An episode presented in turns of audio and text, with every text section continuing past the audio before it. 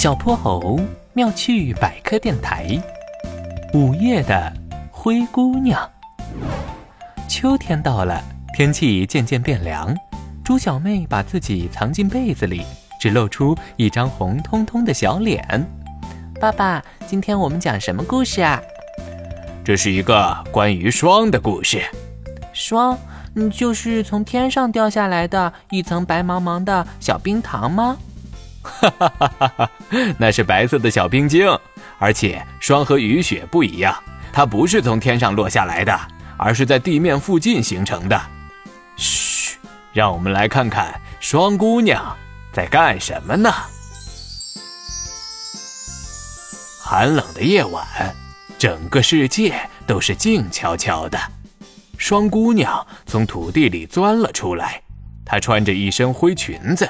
裙摆上还有像星星一样闪亮的碎片。啊，嗯，终于可以出来透透气了。他的好朋友微风小姐也从山的那一头跑了过来。小双，我都好久没看到你了，我太想你了。嘿嘿，我也很想你呀。之前温度太高了，我一出来就会被晒晕。现在气温降低，我就能出来玩啦。不过还是午夜最适合我，就像童话里说的那样，当午夜十二点的钟声响起，我就闪亮登场了。笨蛋，灰姑娘是要在十二点之前搭上南瓜马车回家。南瓜马车？哦，我也好想有一辆南瓜马车啊。哎呀，你慢点跑！双姑娘和微风小姐快乐地玩耍着，她们飞到高高的榕树顶上摘星星，又跑到小河边朝睡着的小鱼吐泡泡。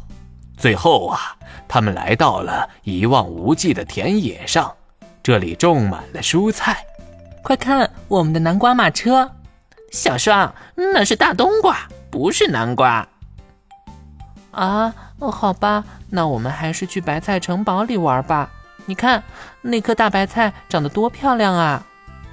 双姑娘把自己变得很小很小，她跳上白菜叶子，兴奋地旋转。可这时候，微风小姐却发现了问题。小双，你快下来！你在大白菜附近会吸收热量，对它产生冻害。你看，它都冷得发抖呢。怎么会这样啊？双姑娘惊慌失措地离开了白菜城堡，但菜叶已经打蔫儿了。我把白菜冻坏了，这可怎么办啊？我我不是故意的，让我想想。啊，我们可以去找太阳公公帮忙。对啊，太阳升起就会变暖和了。可是太阳升起你也会融化的。没关系，我已经玩得很开心了。最重要的是，我要保护好这些蔬菜。我们快出发吧！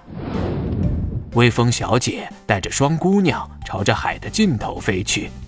太阳每天落山后就会在这里休息。他们用力拍打着太阳的房门。太阳公公，起床啦！呃，天要亮了吗？太阳公公捋了捋自己的白胡子，伸了个懒腰。他从被窝里钻出来，穿上金红色的披风，朝东边飞去。天空慢慢亮了起来，阳光落在田野上，瑟瑟发抖的大白菜，在温暖中恢复了健康。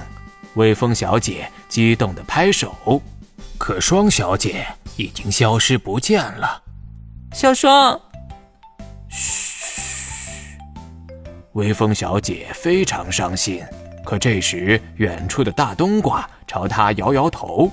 原来，在凉爽的背阴处，双小姐正躲在那儿打呼噜呢。哎呀，我都忘了，小双可以去晒不到太阳的地方藏起来嘛。故事讲完了，猪小妹也躲在被窝里，呼呼睡着了。